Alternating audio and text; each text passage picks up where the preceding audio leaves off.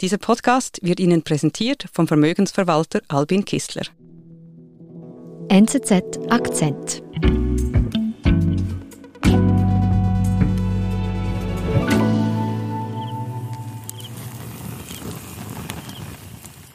Wir sind an Rathors Feuerstelle. Hier zündet er jede Nacht ein Lagerfeuer an, Rathor ist ein indischer Kleinbauer, einer von ganz vielen Millionen, die in der Nacht Wache halten, denn in der Nacht kommen die Straßenkühe und essen ihnen die Ernte weg.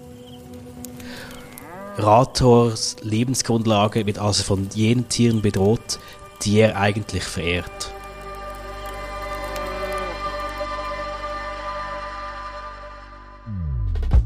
Die Kuh ist in Indien heilig, doch sie bedroht auch die Existenz von Millionen von Bauern. Die Politik aber schlägt daraus Profit und geht mit der heiligen Kuh auf Wahlkampf, erklärt uns Andreas Papst.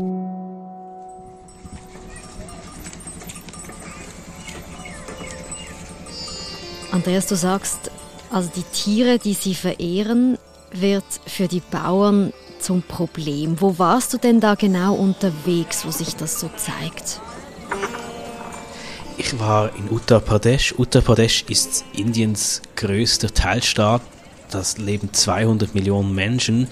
Es ist eine ländliche Gegend, eine arme Gegend auch. Viele Menschen leben von der Landwirtschaft, sind Kleinbauern, das heißt, sie besitzen nicht viel, vielleicht ein kleines Feld, wo sie Getreide anpflanzen und sie haben vielleicht eine oder zwei Kühe.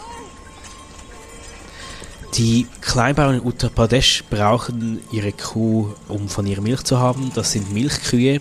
Und was mir aufgefallen ist, als ich Rathor und auch andere Bauern besucht habe, was etwas Ungewöhnliches ist in Indien, ist, dass die Bauern ihre kleinen Felder mit Stacheldraht umzäunt haben. Mhm. Das habe ich so eigentlich noch nie gesehen in Indien. Und die Felder sind umzäunt, weil im, allein im Staat Uttar Pradesh leben mittlerweile 1,2 Millionen Straßenkühe, so viele waren es bei der letzten Zählung. Und die Felder sind eingezäunt, damit die Straßenkühe nicht kommen und den Bauern die Ernte wegfressen. Hm. Und woher kommen denn jetzt diese vielen Straßenkühe? Seit 2017 ist die BJP, das ist die nationale Regierungspartei vom Premierminister Narendra Modi in Uttar Pradesh an der Macht. Die BJP, das sind Hindu-Nationalisten und die Kuh ist heilig für Hindus.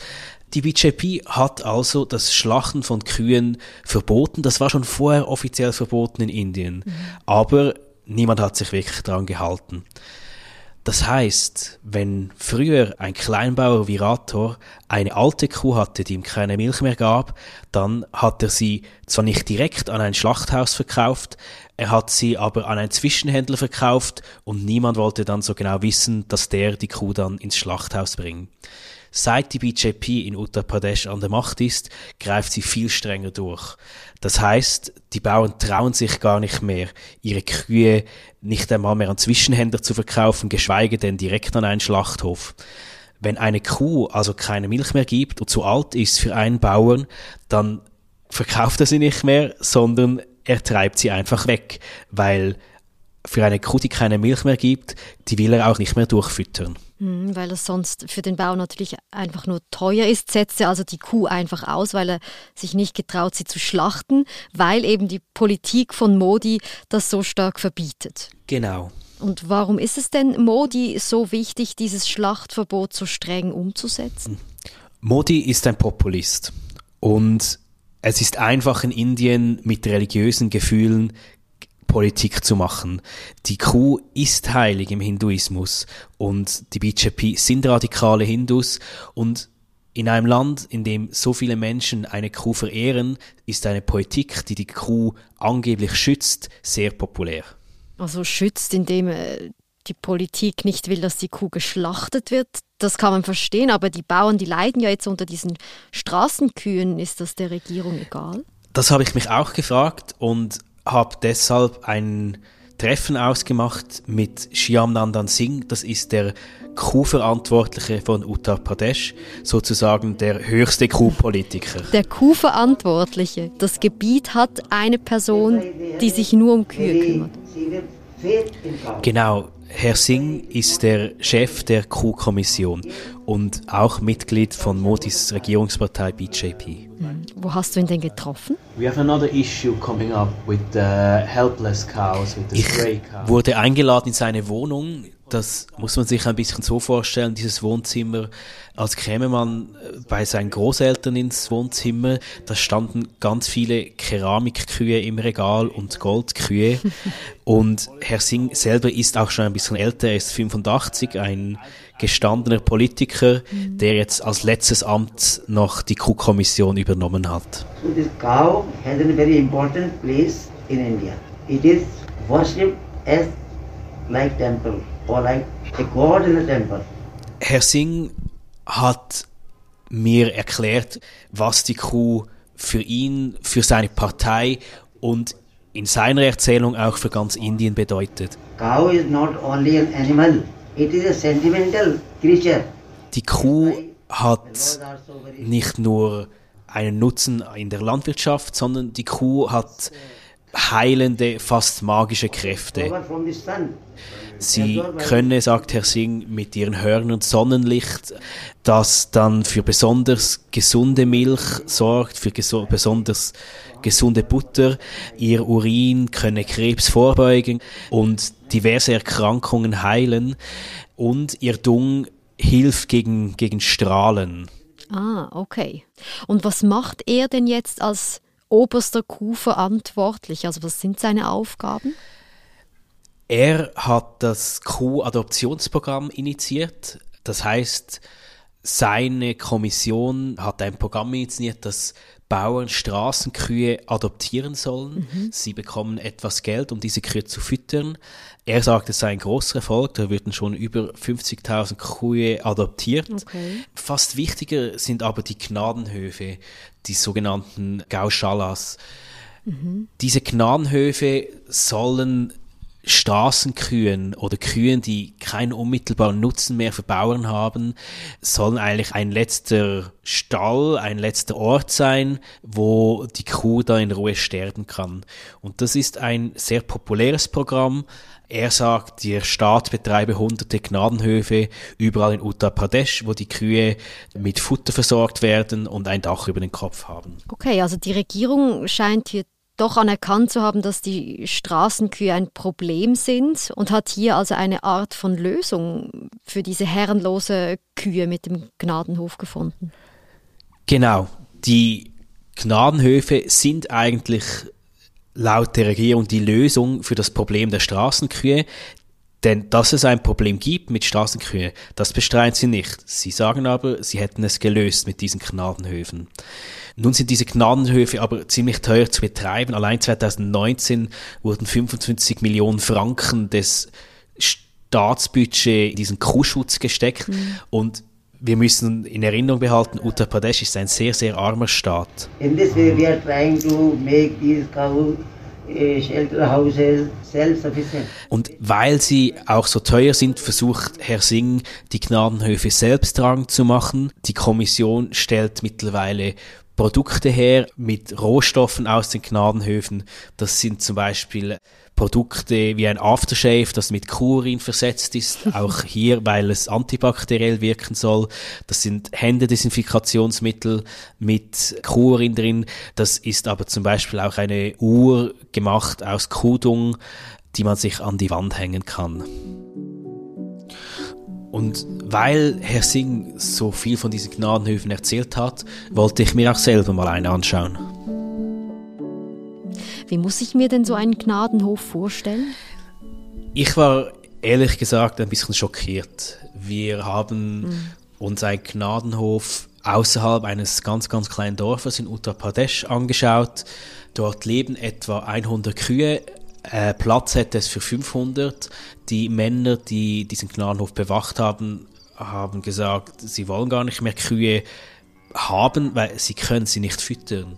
Die Kühe, die dort stehen, sind sehr, sehr, sehr dünn. Sie mhm. bekommen etwa drei, vier Kilo Gramm Heu pro Tag. Ich habe dann eine Freundin gefragt in der Schweiz, die Bäuerin ist und sie meinte, in der Schweiz wäre es locker doppelt so viel, mhm. dass man so einer Kuh verfüttern sollte. Die Kühe haben zwar ein Dach über dem Kopf, aber der Stall wurde nie fertig gebaut, weil irgendwo auf dem Weg das Geld verschwunden ist. Das hat sich wahrscheinlich irgendein Lokalpolitiker in die Tasche gesteckt mhm. und die Kühe sind aggressiv, sie haben zu wenig zu essen und als ich da war, war mindestens eine am Verenden. Der Tierarzt sei auf dem Weg, sagten die Wachen. Aber die Kuh lag einfach auf dem Boden, bedeckt mit einer Blache Ui. und es zuckten noch ein paar Beine darunter.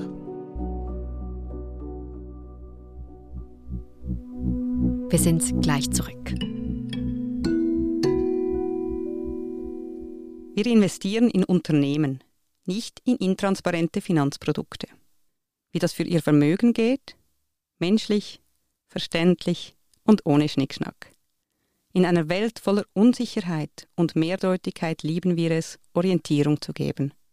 Albin Kistler. Wir halten Wort.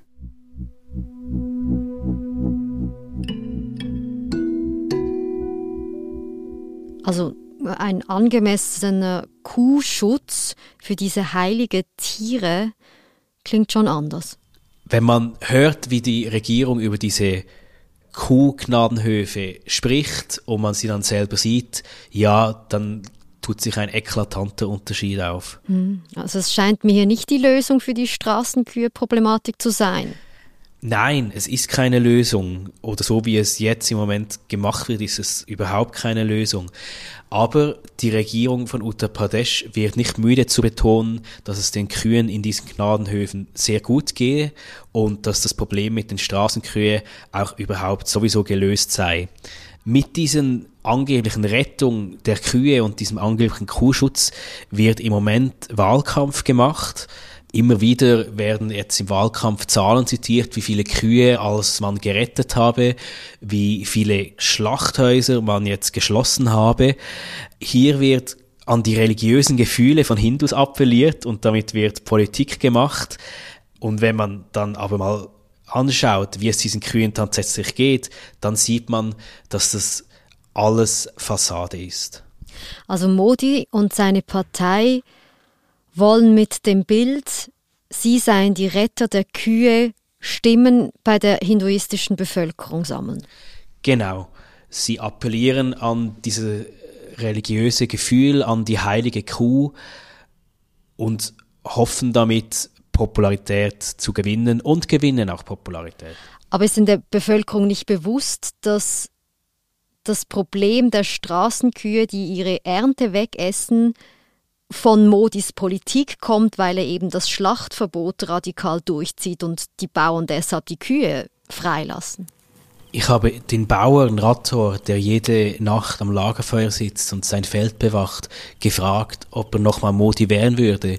Und ja, er würde wahrscheinlich noch einmal Modi wählen, sagte er mir.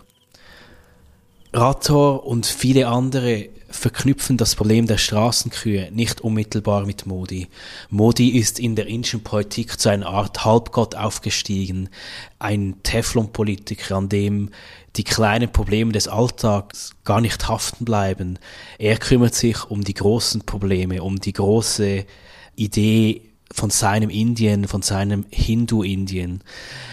Wenn der Wahlkampf jetzt beginnt in Uttar Pradesh, dann wird Rators Stimme eher davon abhängen, wer in sein Dorf kommt und was er von dieser Person, von diesem Lokalpolitiker erhält, sei es Geld, sei es Essen. Davon wird seine Stimme abhängen. Das Problem mit den Straßenkühen wird im Moment, wo er seine Stimme abgibt, schon wieder weit im Hintergrund sein.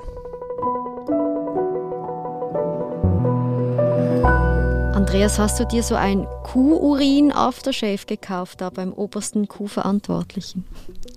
Ähm, ich habe mir keines gekauft, aber ich habe tatsächlich eine goldene Kuh bekommen oh. und die steht bei mir in der Stube. Sehr schön. Vielen Dank, Andreas. Danke dir, Nadine. Das war unser Akzent. Ich bin Nadine Landert. Bis bald.